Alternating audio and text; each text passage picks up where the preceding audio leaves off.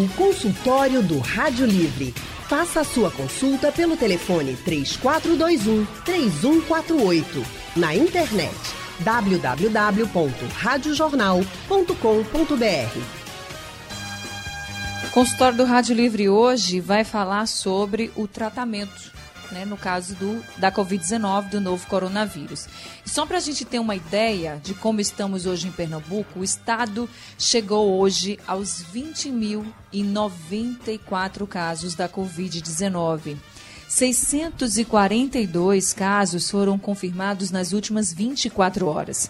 Os números foram divulgados no começo da tarde pela Secretaria Estadual de Saúde e houve mais um recorde no número de mortes confirmadas em apenas um dia. Pois é, foram 124 mortes confirmadas de, on de ontem para hoje, né, por causa da Covid-19, o que fez com que a gente chegasse ao triste número de 1.640 óbitos. Segundo a Secretaria de Saúde, essas mortes aconteceram entre os dias 18 de abril e 17 de maio. E esse salto registrado hoje foi causado pelo atraso no repasse de informações por parte de hospitais particulares. De qualquer forma, a gente tem aí né, esse número consolidado, triste, de 1.640 óbitos provocados pela doença e daqui a pouco o governo do estado vai divulgar outros detalhes sobre esses novos números e também atualizar o número de pessoas que se recuperaram da Covid-19. De acordo com o último boletim, chegava perto dos 3 mil pacientes que se recuperaram da doença durante esse período em que a gente está contabilizando os casos aqui em Pernambuco. E desses mais de 20 mil casos que a gente falou, que já foram confirmados né, da Covid-19, muitos são leves. Mas outros são considerados graves quando a pessoa precisa ser internada, precisa de uma UTI. E o primeiro homem de Pernambuco contaminado pelo novo coronavírus passou dois meses no hospital até se recuperar da doença. Metade desse período foi na UTI, respirando com a ajuda de aparelhos. Já o nosso colega de trabalho, Maciel Júnior, comentarista esportivo da Rádio Jornal e da TV Jornal, passou menos tempo. Foram três semanas na UTI e mais alguns dias no hospital antes de receber alta para poder ir para casa. Pois é, e o período para que os pacientes graves da Covid-19 se recuperem variam. E o uso do respirador exige outros cuidados após a alta hospitalar também. No nosso consultório de hoje, a gente vai falar sobre o tratamento dessas pessoas que têm complicações por causa do novo coronavírus. A fisioterapeuta respiratória da, da emergência pediátrica do Hospital Barão de Lucena e coordenadora da UTI do Hospital Esperança de Olinda, Ana Amélia Elias Bezerra, vai nos ajudar a entender por que é tão delicada essa recuperação. Boa tarde para você, doutora. Boa tarde, Leandro. Boa tarde, Anne. Boa tarde aos ouvintes. É um prazer estar Boa aqui tarde. com vocês novamente. Prazer todo nosso, viu, doutora? Muito obrigada por estar com a gente mais uma vez. Uma boa tarde para a senhora. E quem também vai participar desse consultório é o médico intensivista do Hospital dos Servidores do Estado e do Núcleo de Telesaúde do Hospital das Clínicas de Pernambuco, doutor Frederico Jorge Ribeiro. Doutor Frederico, muito boa tarde para o senhor. Seja também muito bem-vindo ao nosso consultório. É, boa tarde, boa tarde a vocês da Rádio Jornal, boa tarde a todos que estão nos escutando e eu quero agradecer o convite. A gente que agradece, boa tarde para o senhor também. E você que está acompanhando a Rádio Jornal, pode participar pelo painel interativo no nosso site, também pelo nosso WhatsApp no 991478520, ou pode ligar para cá e conversar com a gente ao vivo, pode tirar sua dúvida sobre o tratamento dos pacientes graves da Covid-19. Vou co começar perguntando é, para o senhor mesmo é, sobre a, esse tratamento, né? No caso das UTIs, a gente fala muito sobre a intubação dos pacientes, né? Que é esse procedimento em que o respirador é colocado, né, para que o paciente consiga respirar. Esse processo de intubação, como é que ele é feito? Quantos profissionais trabalham nesse momento? E qual é o procedimento que pode trazer risco aí para o paciente? Isso tem algum risco para o paciente? Não. É, o, o, a, a, decisão de se colocar o paciente em ventilação mecânica, ela já está bem estabelecida nos guidelines internacionais. É quando o doente tem uma queda na taxa de oxigenação do sangue. Eu vou falar em termos mais mais coloquiais, né, para facilitar o entendimento, uhum. e que não consegue mais manter a respiração por, pelos próprios meios. Nesse caso, a gente coloca ele é, com um aparelho que vai respirar por ele. Esse aparelho vai, é, como se diz, empurrar, soprar o ar no pulmão dele e, e parar de soprar para ele exalar esse ar. Esse aparelho se chama ventilador, ou, esse processo se chama ventilação mecânica. E a gente, para poder fazer isso, tem que colocar um tubo é, na traqueia do doente. Esse tubo é colocado sob sedação, existe um, um, que se chama de sequência rápida, você seda o doente, é, usa um bloqueador neuromuscular para que não haja sofrimento, passa o tubo e conecta o paciente com essa máquina. É, é, necessário dizer que esse doente fica 24 horas por dia tomando sedativos e analgésicos para evitar dor e sofrimento para o paciente. E o respirador, ele libera para o paciente uma quantidade alta de oxigênio suficiente para manter a taxa de oxigenação dele dentro dos parâmetros considerados normais. Ah, no caso da Covid, existe uma, uma, um entendimento de que isso tem que ser feito é, assim que a gente toca que o doente não está bem e não ficar utilizando de outros métodos que nós chamamos de ventilação não invasiva, são aqueles tipos de ventilação que você não precisa passar o tubo. Por quê? Porque esse tipo de ventilação ele libera muito aerosol dentro da, da UTI, pode contaminar todos os profissionais de saúde que estejam tratando dele. Então, o doente está bem, você fornece oxigênio por alguns dispositivos, acho que a, a, a colega fisioterapeuta pode especificar melhor, e é, na hora em que a gente não consegue mais ventilar o doente com, esse, com esses dispositivos, a gente opta pela ventilação mecânica, sedando o doente, curarizando o doente, passando esse tubo até a traqueia dele, mantendo ele sedado e é, sendo ventilado por um equipamento, por um respirador artificial.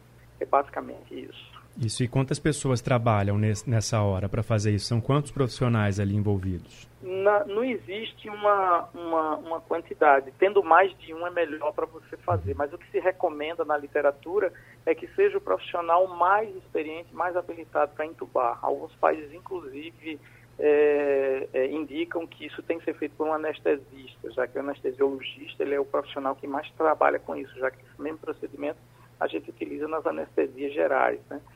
Mas de preferência é isso. Habitualmente ficam dois ou três profissionais juntos, fica uma equipe multidisciplinar, na verdade, dois médicos, uma enfermeira, fisioterapeuta, todos ao redor do doente, injeta a substância, entuba e aí tem todo o procedimento de colocação dele dentro da ventilação mecânica sem que ele exale é, muito aerosol dentro da UTI para não contaminar as pessoas. É basicamente isso. Anne? Queria perguntar para a doutora Ana Amélia, na verdade, queria que ela explicasse o seguinte: quando a gente fala, de uma forma geral, do trabalho do fisioterapeuta, no consenso de todos é que o fisioterapeuta ele vai trabalhar com aquele paciente depois que ele já acabou o tratamento no hospital, por exemplo, em, em vários casos. No caso da fisioterapeuta respiratória, que é o caso da doutora Ana Amélia, e que a gente sabe que nesse momento de, de Covid-19, que os pacientes estão se internando, é um trabalho muito importante.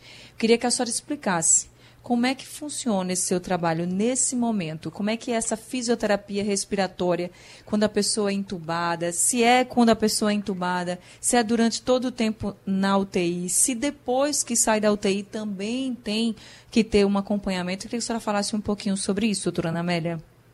Ok, Anne. É, o nosso trabalho, como o doutor Federico bem explicou recentemente, após a intubação, o fisioterapeuta ele vai colocar os parâmetros ventilatórios nesse ventilador mecânico. A partir daí, a gente vai monitorizando toda a mecânica ventilatória do paciente, vai estabelecendo qual o melhor grau de modo ventilatório, vai verificando qual é o oxigênio, titulando o oxigênio para ele, qual é a estratégia ventilatória mais adequada para aquele caso. Consultório do Rádio Livre hoje falando sobre o tratamento dos pacientes com a Covid-19, pacientes graves. E a gente está conversando com a fisioterapeuta respiratória, doutora Ana Amélia Elias Bezerra, E também estamos conversando com o médico intensivista do Hospital dos Servidores do Estado, o doutor Frederico Jorge Ribeiro. A gente estava conversando antes com a doutora Anamélia e acabou que perdemos o contato telefônico, nós já restabelecemos esse contato. A doutora Anamélia estava explicando como é que funciona o trabalho da fisioterapeuta respiratória nesse momento em que o paciente entra na UTI e é entubado. Doutora Anamélia, a senhora pode continuar. Então, é, o nosso principal objetivo, Anne, é melhorar a função respiratória. É, quando o paciente é entubado, é conectado a ele o ventilador mecânico e quem faz a para, quem faz toda a assistência ventilatória, do manejo, dos parâmetros, é a classificação do, do tipo de cometimento que esse paciente apresenta, é o fisioterapeuta. Então, a partir do momento que ele é entubado, o fisioterapeuta participa do procedimento e aí ele segue acompanhando 24 horas por dia é, toda a mecânica ventilatória e como ela está se comportando. Obviamente que nosso objetivo é sempre melhorar essa função pulmonar. Então, hoje, a gente já sabe que existem dentro da COVID três fenótipos, três classificações. Baseado nessa classificação, a gente sabe como ventilar melhor o paciente. Então, o fisioterapeuta ele foca na ventilação. Esse paciente, como o doutor Frederico bem citou, ele é sedado, ele, é, ele recebe um relaxante muscular, então ele fica imóvel, ele fica inerte no leito. E aí também segue outra preocupação da, da, do fisioterapeuta, é de manter a articulação livre, é em fazer alongamentos musculares, mesmo paciente em ventilação mecânica. E aí é o que a gente chama de mobilização precoce, porque esse paciente ele vai ter uma fraqueza adquirida dentro da UTI. E aí, para a gente não ter repercussões mais negativas no pós-alta, a gente já começa a fazer estímulo em, dentro da UTI também. Então, existem dois focos: o foco pulmonar e o foco da musculatura esquelética do corpo todo. E depois que esse paciente recebe alta, ele precisa continuar com um acompanhamento de uma fisioterapeuta respiratória? Como é que fica? Porque a gente sabe que tem pacientes da Covid-19 que sofrem bastante, né, com falta de ar, com problema respiratório. E depois? Isso. A média do tempo de ventilação mecânica é em torno de três semanas. Então, imaginem esse paciente que é onde a sua função ventilatória está sendo produzida por um aparelho.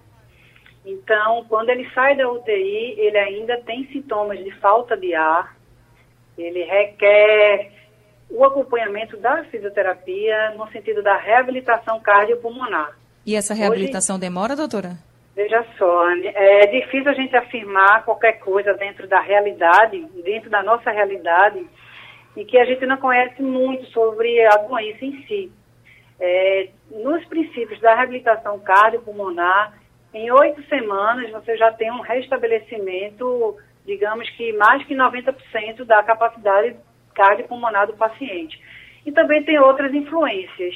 Se o paciente ele tem alguma outra doença associada, se ele já foi fumante, se ele é fumante, se ele tem alguma doença pulmonar também, dentro do contexto não só da Covid-19, mas se ele é um asmático, se ele é um DPOC, se ele tem uma doença neuromuscular.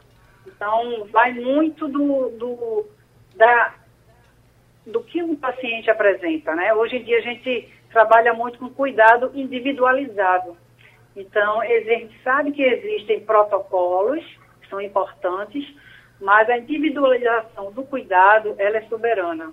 Ela norteia para um caminho de progressão muito mais efetiva. Tá certo. É, doutora e doutor Frederico, a gente agora vai conversar com o Jaziel de Beberibe, nosso ouvinte que está na linha e quer participar do consultório.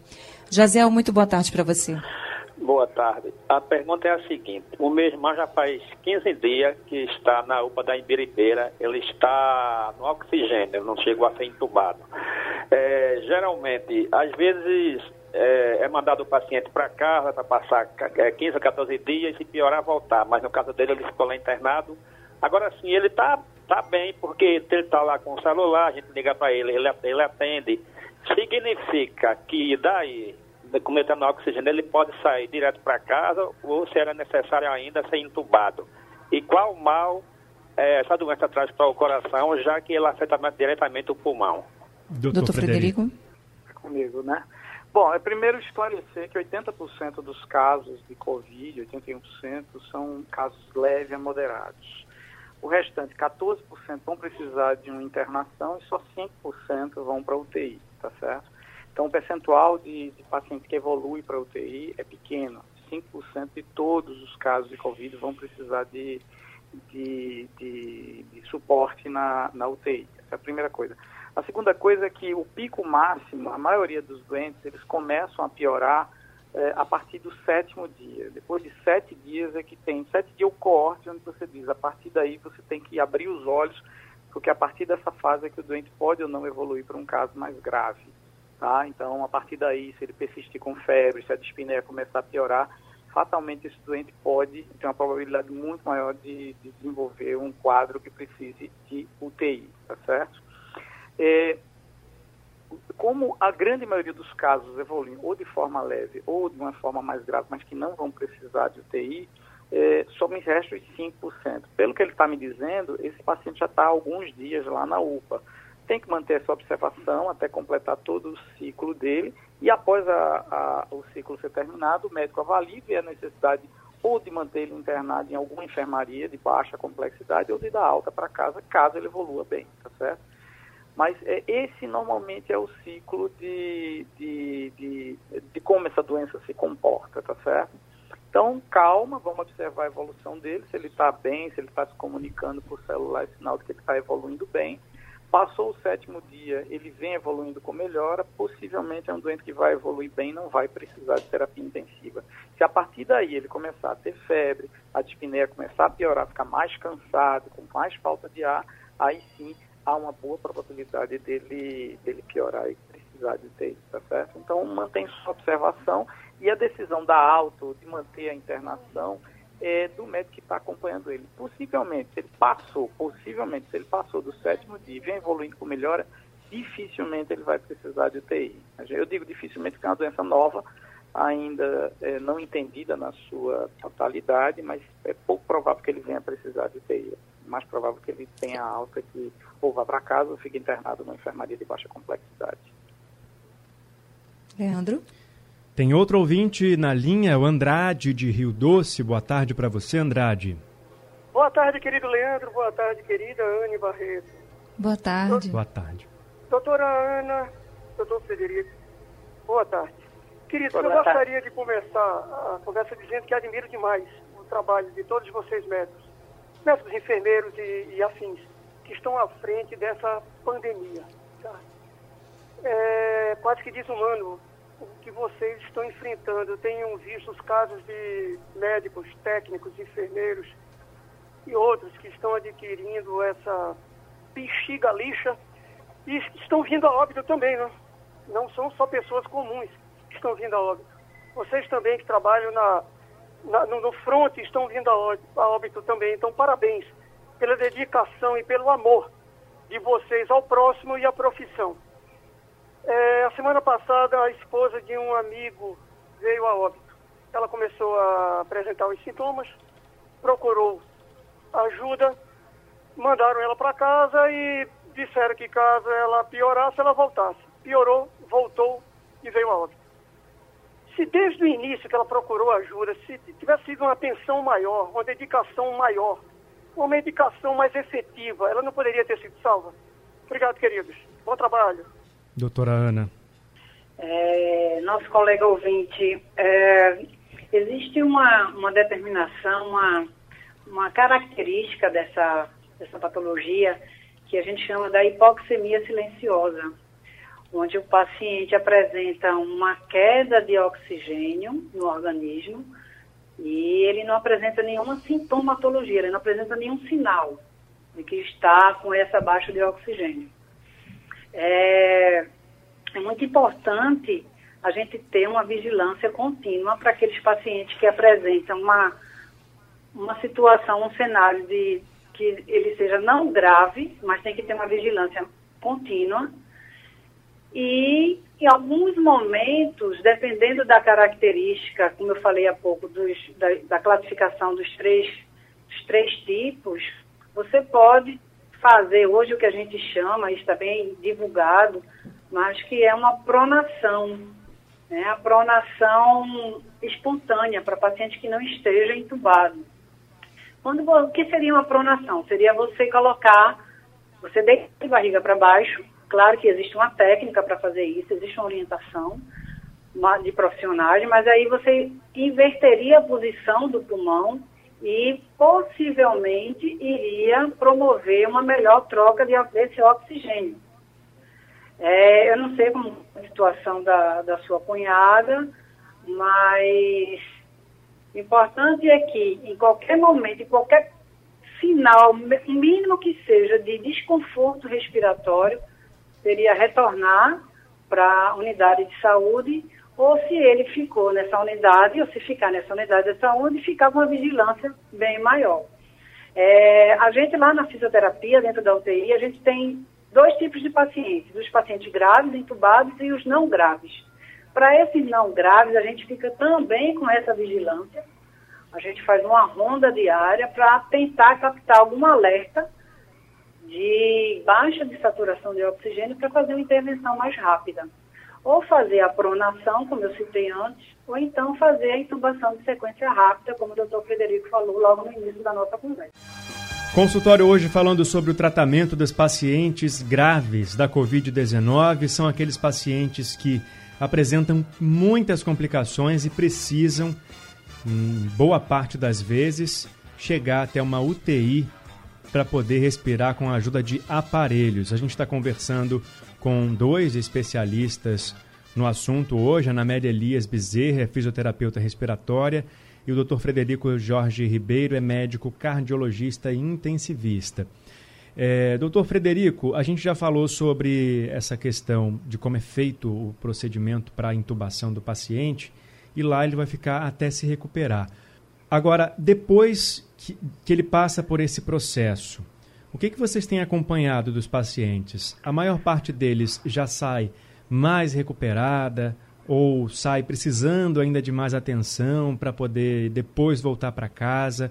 O que, que os médicos têm observado nesse período que tem sido mais difícil para o paciente enfrentar? Olha, é, eu preciso tecer algumas considerações aqui para tornar melhor a compreensão. O quadro pulmonar desse doente, apesar de ser o mais é, falado, o está mais evidência, é, é, um, é uma forte manifestação da Covid, mas esses doentes evoluem muito graves em UTI. E boa parte deles evoluem para insuficiência renal, boa parte deles é, tem choque, cai a pressão arterial e você precisa usar drogas para manter a pressão dele dentro normal. São doentes extremamente graves a mortalidade mundial relatada é de 50%. 50% desses doentes vêm a óbito em UTI, tá certo? E é um doente de difícil manejo, além do quadro respiratório, é, esses outros aspectos que eu estou dizendo. Por quê? O vírus, ele desencadeia na pessoa o que nós chamamos de resposta inflamatória sistêmica. Não só o vírus, como qualquer agente é, infeccioso faz isso. Bactérias fazem isso, fungos fazem isso. E essa resposta inflamatória que leva a todas essas lesões que eu estou descrevendo aqui agora para vocês. Tá? O suporte ventilatório que a gente dá ao paciente com Covid é o mesmo que a gente dá em qualquer outro paciente que tenha um quadro semelhante. Tá certo? Qual a diferença do Covid? É que a gente tem visto que esses pacientes são muito mais graves no UTI. Eles desenvolvem distúrbios de coagulação, eles desenvolvem é, trombose nas artérias, eles evoluem com insuficiência renal, como eu já disse antes, eles evoluem com choque. E esse quadro é o que normalmente, esse conjunto de alterações é que leva normalmente o paciente a óbito. Evidentemente que a gente tem também os que conseguem sair da UTI. Agora mesmo eu estava recebendo fotos de pacientes Hospital Servidores que estiveram internados três semanas, quatro semanas em média, é, a, a, média de duração da estadia desses pacientes dentro da UTI. E tem, tem doentes que saem, tem doentes que saem bem. Habitualmente, os doentes de terapia intensiva, eles saem e precisam de algum tempo de observação é, em uma enfermaria até que eles estejam plenamente recuperados e tem alta. Mas não é grande, não. Um tempo de, eu acredito que independente de como ele sair, se ele sair bem, sem nenhuma sequela da doença, sem nenhum problema, uma, duas semanas no máximo, esses doentes são liberados para casa. Evidentemente que a Covid pode deixar sequelas também na pessoa, lesões cardíacas, a insuficiência renal às vezes precisa de mais um tempo para ser tratada, é, e uma série de outras é, lesões que podem decorrer da, da Covid, e aí eles vão precisar passar um tempo maior lá dentro. Mas é bom ter sempre essa percepção. Não, esses pacientes com essa síndrome inflamatória sistêmica, com essa resposta inflamatória sistêmica, que pode ocorrer em outras infecções, no Covid ela toma uma característica muito mais grave. Os plantões que eu dei em TI, os plantões que eu vi esses pacientes são doentes graves, precisam de altas doses de sedativo e, e relaxante muscular, precisam de remédio para manter sua pressão funcionando, precisam de diálise para manter o rim É muito agressivo, então, o tratamento, exatamente, né? Exatamente, exatamente. A gente usa isso habitualmente também em pacientes não COVID, mas o, o COVID, ele tem essa característica, é uma doença que tem uma resposta inflamatória mais intensa, ele pode evoluir com trombose da, da, de artéria renal, com trombose periférica, tem doentes com Covid, fica com necrose da, da, de dedo, às vezes você vai precisar amputar isso depois. Alguns pacientes desenvolvem é, é, é, quadros irreversíveis de choque, enfim, é, e de hipóxia também, ou seja, por mais que você dê uma ventilação mecânica, por mais que tenha um fisioterapeuta ali do lado, por melhor que você trate ele, você não consegue reverter a queda no, na oxigenação sanguínea. Alguns desses doentes, a literatura tem mostrado que você tem que levar para um, o que se chama de ventilação, circulação extracorpórea, onde o sangue sai do doente, passa por uma máquina para oxigenar e volta para o paciente, porque o pulmão não, não funciona mais. Mas, habitualmente, a grande maioria desses doentes evoluem a óbito, enfim. Infelizmente. É, a gente tem uma doença extremamente agressiva. Mas eu quero também fazer o contraponto que só 5% dos casos evoluem para isso. A gente fala, às vezes, e dá a ideia da população que todo mundo vai ter isso. Não vai.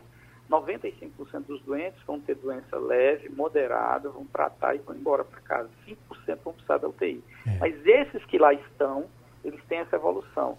A literatura traz exatamente esse percentual de mortalidade, 49%, 50% dos doentes. E o problema também, doutor, é que 5% de uma população do tamanho que o Brasil Isso. tem é muita gente, né? E os hospitais acabam não dando conta de atender todo mundo ao mesmo tempo. Por isso que, como não existe remédio ainda, nem vacina, a melhor coisa é se prevenir, ficar em casa se puder e seguir todas as recomendações das autoridades de saúde.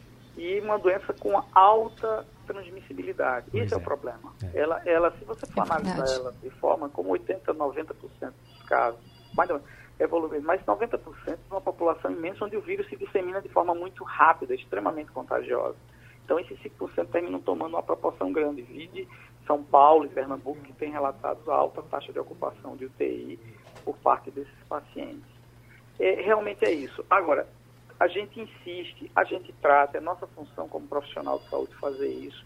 É, a gente tira um, dois, três doentes, é uma grande motivação para a equipe continuar trabalhando, a gente continuar indo em cima desses pacientes, dando uh, o melhor suporte que a gente possa para poder conseguir tirar eles dessa situação. Tá certo, doutor Frederico, a gente entende perfeitamente e agradece muito que o senhor e que também que a doutora Ana Amélia tenham participado desse consultório e trazido para a gente essa realidade, para a gente poder entender, né?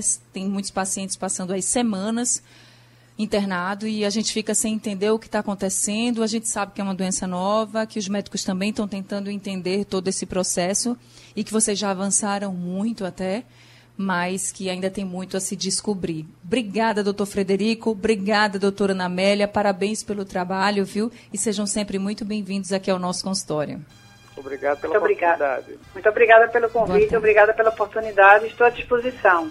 Obrigada, doutora Namélia. Obrigada, doutor Frederico. Infelizmente, nosso tempo acabou, né, Leandro? Pois Mas é. quem perdeu o consultório, quem pegou agora na metade, quer entender daqui a pouquinho esse consultório do Rádio Livre, vai estar disponível no site da Rádio Jornal, também nos principais distribuidores de podcast e também vai ser reprisado durante a madrugada aqui na programação da Rádio Jornal.